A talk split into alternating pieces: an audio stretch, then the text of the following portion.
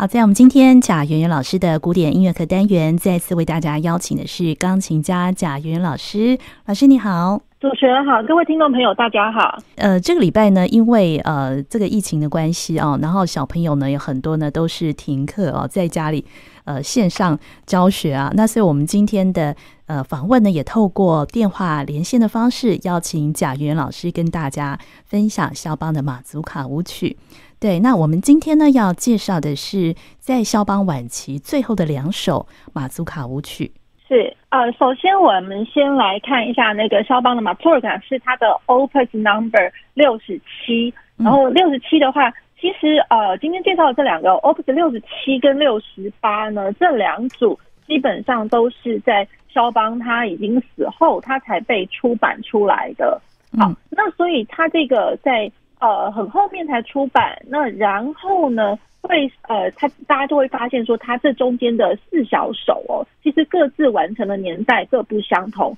有非常的早的，也有非常的晚的，对，所以这个是我觉得最后这两组比较特别的地方。那然后 Opus 六十七哦，比如说像第一号，第一号它是一八三五年的时候完成。第二号的时候是一八四九，也就是说他最后的那一年，呃，死的那一年，哦、呃，完成。然后，嗯、呃，第三号的话是一八三五年，然后第四号的话是一八四六年。嗯、所以就是说，有他那个比较中期一点点的作品，也有他呃最后就是呃就是人生最后阶段的一个作品这样子，所以是非常非常不同的。嗯、对，所以这个作品六十七里面有四小首啊，那每一首呢？他完成的年代都不一样，而且距离都有一段距离哦。这个原因又是什么呢？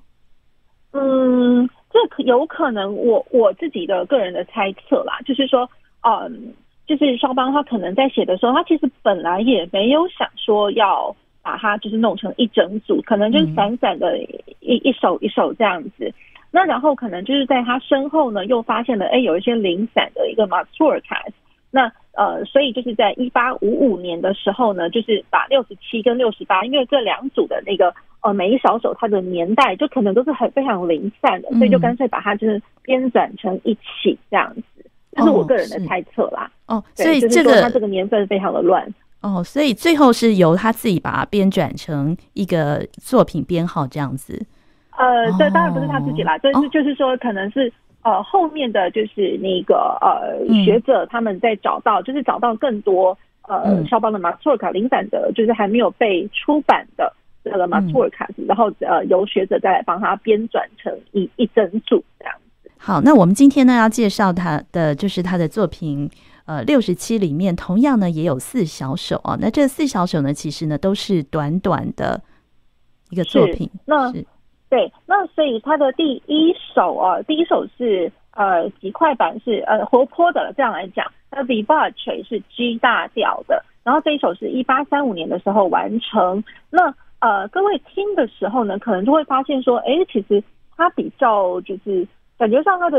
形态哦，比较是比较偏成早早期一点点的，就是比较说没有到那么的复杂。那呃它的呃架构非常的短，它大概是有。四个小段落，比如就是说，A 段去接到 B 段，再接到 C 段，然后再回到 A 段，这样子是比较就是呃，感觉上也可以这样讲，就是说，如果是一口气来讲的话，是一个很一个很大的一段体这样子。嗯，好，然后整个来讲它是 G 大调，那然后到了那个 C 段的时候才变成是呃 C 大调，就是都还蛮近细调的这样的一个运行。那嗯，A 段的话稍微会加上一点点，就是呃两个小节，它它呃等于说就是呃它是四个小节的一个导奏，嗯，那然后再加上 A 段的话，呃很明显可以听得出来它是两个小节为一个单位这样子，然后它的呃基本上都会是在每一个呃每每隔一个小节，就是说第二小节或第四小节。它的第三拍就会被呃加强一点点这样子，嗯、所以呃基本上跟我们本来讲的马祖卡就是说呃重心都在第三拍，其实差不多了。对，它只是说把这个呃单位拉大一点，就是说每隔两个小节的，就是第三拍它都会被加重。好，那然后 B 段的话是比较不一样的，B 段的话呃可能听起来就是在谱面上，光谱面上看起来就是。比较呃，就是呃比比较有力的、比较有精神的这样来说。然后 C 段是比也比较特别，C 段整段来讲，其实普面上普遍上看到的都会是比较微弱的、比较对比较温和的。然后四个小节为一个单位，可是它会在每隔四个小节，就是第四小节、第八小节，它就会来一个 forte。所以就是说，呃，基本上有一点就是像是我们把原本知道的那个 maturka，就是比如说加长在最后一拍的那个形态，它把它扩大为在第四个小节，就是我每四个小节为一个单位的时候，一二三四，第四小节它就会是最最多的 forte 这样。对，所以这是它这个曲子比较特别的地方。然后我们今天选用的那个演奏的版本哦，第一首的话，这个是 Alexei Gorbach，这个是比较。呃，年轻一辈的那个钢琴家的演奏，嗯，对，好，那我们今天选的这个呃四小首的演奏者是不是都不太一样，都不一样？呃，对，各不相同。第一首跟第二首我选用的都是 Alexey Gorlach 的那个演奏版本，是在一个 Backstein 呃钢琴的一个呃一个呃 Festival 里面，他的一个音乐会的系列，他的演奏。嗯、那然后第三首会选用的会是 Rubinstein 的。呃，演奏版本，然后第四首是阿迪 A 吧的演奏版本。嗯、对，那我会觉得就是说，诶、欸，虽然这各不相同，这一整组各不相同，因为本来它其实在演，呃，就是在呃出版的时候，其实因为它就已经是蛮零散的，所以我会觉得说，诶那我来试试看，选用不同的钢琴家的演奏版本这样。嗯，那我们就先来听他的第一首。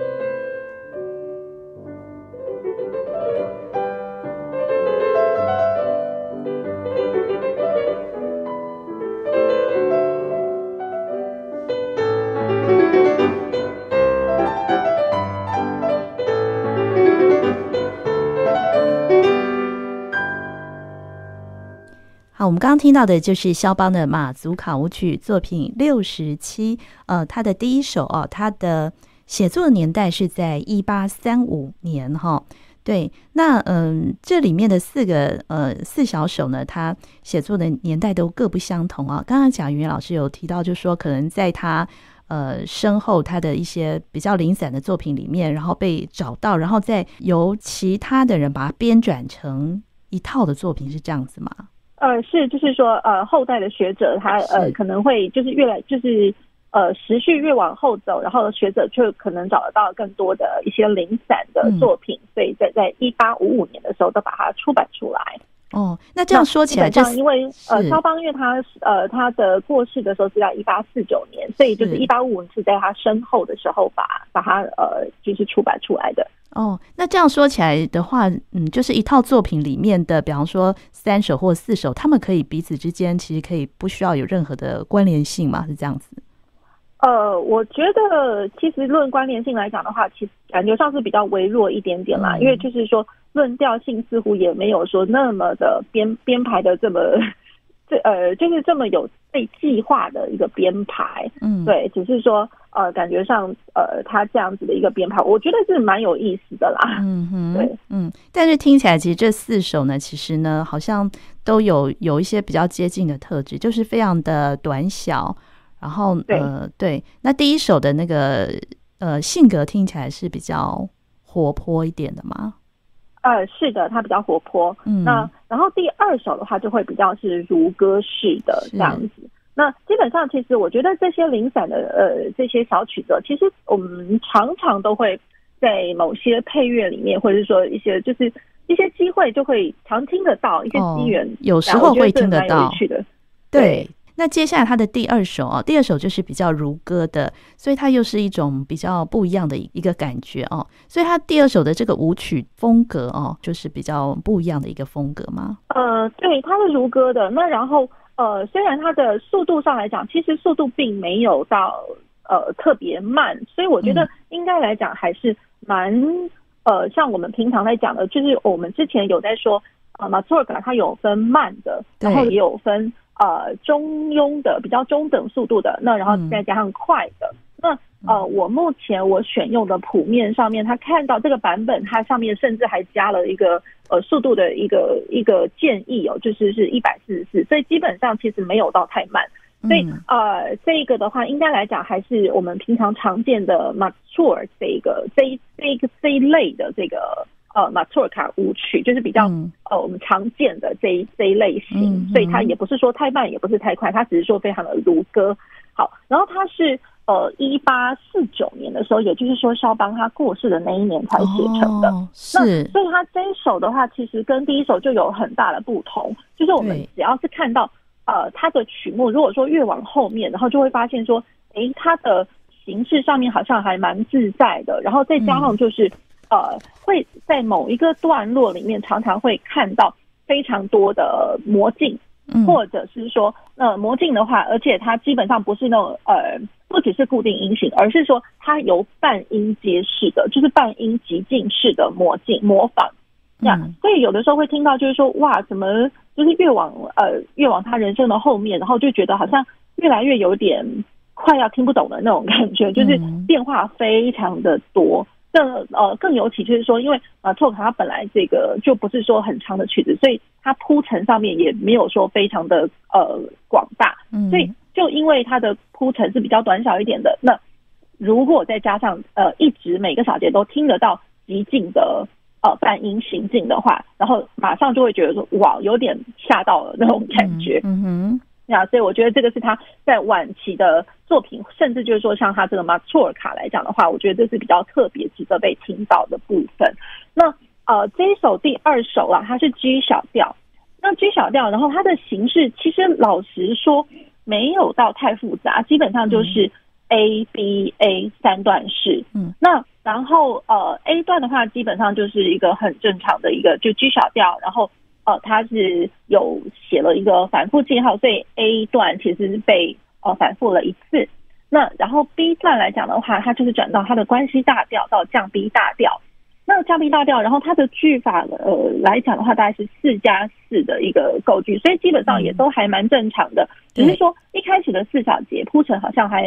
还都可以听得懂，那到后面的四个小节呢，就开始。哎，怎么会听到一连串的那个半音的那个模进模仿？嗯，好，然后基本上这个 B 段也一样被呃重复了一次，这样子。好，那然后再过来，经过了呃 B 段，它已经被重复完了之后呢，它要回到 A 段。那回到 A 段之前，这个我就会觉得这个八个小节是非常值得注目的。它等于会变成就是一个单声部的八小节哦，单声部的一个铺陈。单声部的歌唱，然后基本上围绕在可能是呃原调的那个就 G 小调的属七到属九和弦，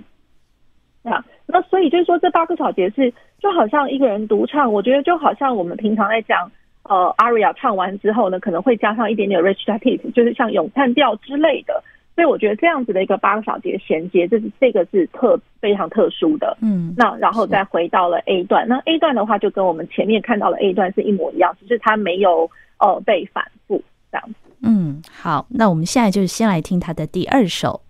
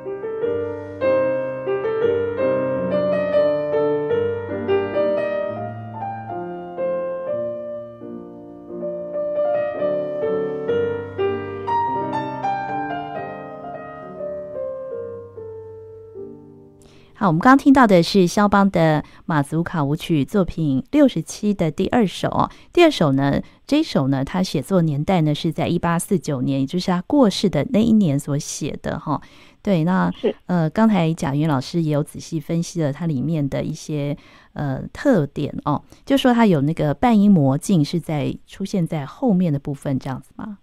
对，它的半音魔镜基本上是在 B 段，B 段就是大家会听到降 B 大调的时候。嗯呃，前面四个小节还 OK，然后后面四个小节就会听到，哎，怎么一连串在在模仿的那种感觉。嗯，所以他这样的一个写作特色是在晚期的作品里面，就是比较常会见到。对对，那基本上就是像我们今天呃即将会介绍到的后面的 Opus 六十八，其实也都会是一样的、嗯、一样的一个形态这样子。嗯，对，好，那接着呢，我们再介绍他的第三首。好，第三首是 Allegretto，那基本上就是速度也不会太慢了，就是还蛮正常，平常都可以看得到的这样子的一个形态。那它是 C 大调，然后基本上它是一八三五年的时候写成，所以一八三五年就是跟我们刚刚第一首是一模一样的、嗯、呃写作年代哦。好，那所以它这个的架构其实也。蛮蛮精简的，老实说，嗯，因为它整个演奏起来大概也才一分半多左右哦。哦是，它这个对它这个曲子的话，基本上是根本就是一个段落而已。嗯，对，也就是说，我们一个很完整的一个 A 段 C 大调，那然后 A 段来讲，它又呃被完整的写出，就是说我呃看到的呃乐谱版本呢，它基本上它也不用加了反复记号了，基本上它就是 written out 的一个 repeat。也就是说，他又再重写了一遍，所以很很完整的，就是 A 段被呃重复了一次，然后再过来呢，经过八个小节的一个呃就是连接乐段哦，就是呃 transition 这个连接乐段，那基本上的连接乐段会听得到有一点点像是就是呃在 G 大调里面的属和弦，好，那属和弦，然后而且它的那个呃用法，其实我觉得大家如果还记得我们曾经讲过。呃，像那个波兰的一个一个 backpipe，backpipe，也就是说，呃，就是像风笛般的。那我们把它这样子的一个写法，你会听得到有长音的出现。嗯，那长音的话，这个呃，我们这样子的一个类型叫做 duda，duda，d u d a。这我们之前在呃很前面的那个 maturka 的时候，其实有跟呃听众朋友们介绍过这样子的一个用法，经常会 happen 在就是它的中间连接乐段，或者说是 B 段会听得到。嗯，那。我们现在这个 duda 的用法就是呃用在呃两次 A 段它中间的一个连接的部分。嗯，好，那然后经过了这八个小节的连接 duda 的这个用法之后，它又回到了 A 段，就是 C 大调。所以基本上就是它并没有 B 段这个东西。对，这个是蛮特别的一个一个做法，就是超级精简的。嗯，是只有一分多钟的长度这样子。对对，基本上讲白了，它就是 A 段，然后可能就是、哦、呃，就是整个曲子 A 段讲了三次，讲白一点是这样子。哦、然后就是说，在第二次跟第三次的连接当中，它有八个小节的 fuga 的用法。那我们接下来就来听它的第三首。好，第三首它这个呃演奏的版本，我选用的是呃那个鲁宾斯坦的演奏版本。是。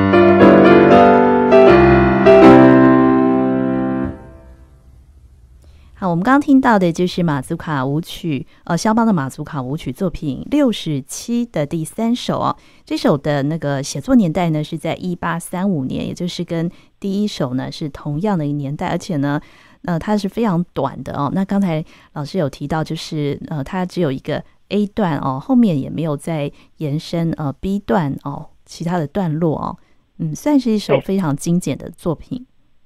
对，素材非常的单纯。嗯，对。那我们接下来呢，就来介绍他的第四首。好，第四首呃，我为听众朋友们选用的是 Avdeeva 的演奏版本。那基本上呃，就是说 Avdeeva 就如果是大家在网络上可以看得到的话，它它的那个录音哦，不见得就是说每一次都会是呃一整组，就是。有可能就是呃，就是说之后出版的那个 CD 应该有可能会看得到一整组一整组，不过有的时候也会听得到，就是它哎，并不是完整的演奏，就是说可能哎现在是 Opus 多少，然后再连接到呃下一个是 Opus 多少的第几首这样子。可是呃，不管是怎么样子的一个选用呃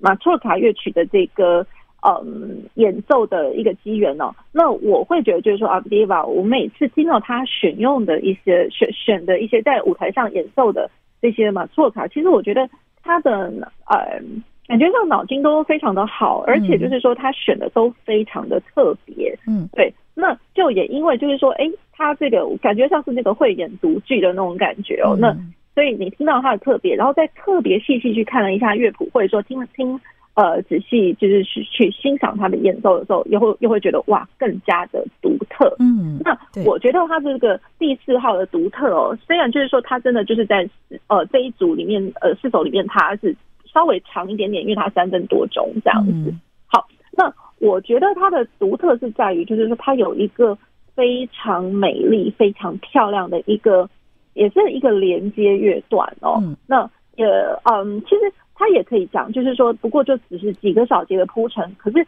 光那几个小节就已经还蛮扣人心弦的。嗯，好，那整个架构我先跟各位听众朋友先介绍一下，它是 A 小调，那然后 Allegretto，所以也基本上也差不多就是正常我们看得到的马错卡的一个呃速度哦。嗯，那然后再过来，它的啊、呃、一样是三三段体，三段的架构 A B A，那。A 段是呃 A 小调，然后 B 段是 A 大调，再回到 A 段是 A 小调。好，所以基本上整个曲子是围绕在 A，就是说小调走到大调，然后再走到小调，所以基本上调性的铺陈不会到太呃太夸张这样子。好，那然后可是我觉得刚刚有讲过哦，就是它的那个 A 段里面，其实它有分两个小句子，就是 A 句跟 B 句。嗯，A 句听起来好像就是 A 好像。还蛮正常的 A 小调，可是到了 B 句之后，就会听到哇，它好像一连串的极尽的一个一个挪移，就是呃一直在模仿哒哒哒滴滴滴滴哒哒哒哒滴滴哒哒哒，我觉得这个超级美的，嗯，对，这我最爱最爱就是这个这一句，老实讲就是 B 句，就是小小写 B 哦，这个 B 句，这个是真的最美最美，就是 A 段里面会听得到，嗯，好，那然后所以。他呃，在乐谱上的呃，看到被出版的这个版本哦，基本上这个最美的这个 B 句呢，他也写了反复记号，所以他是被反复了两次。所以整个 A 段有点类似说，它的句法有点像是 A B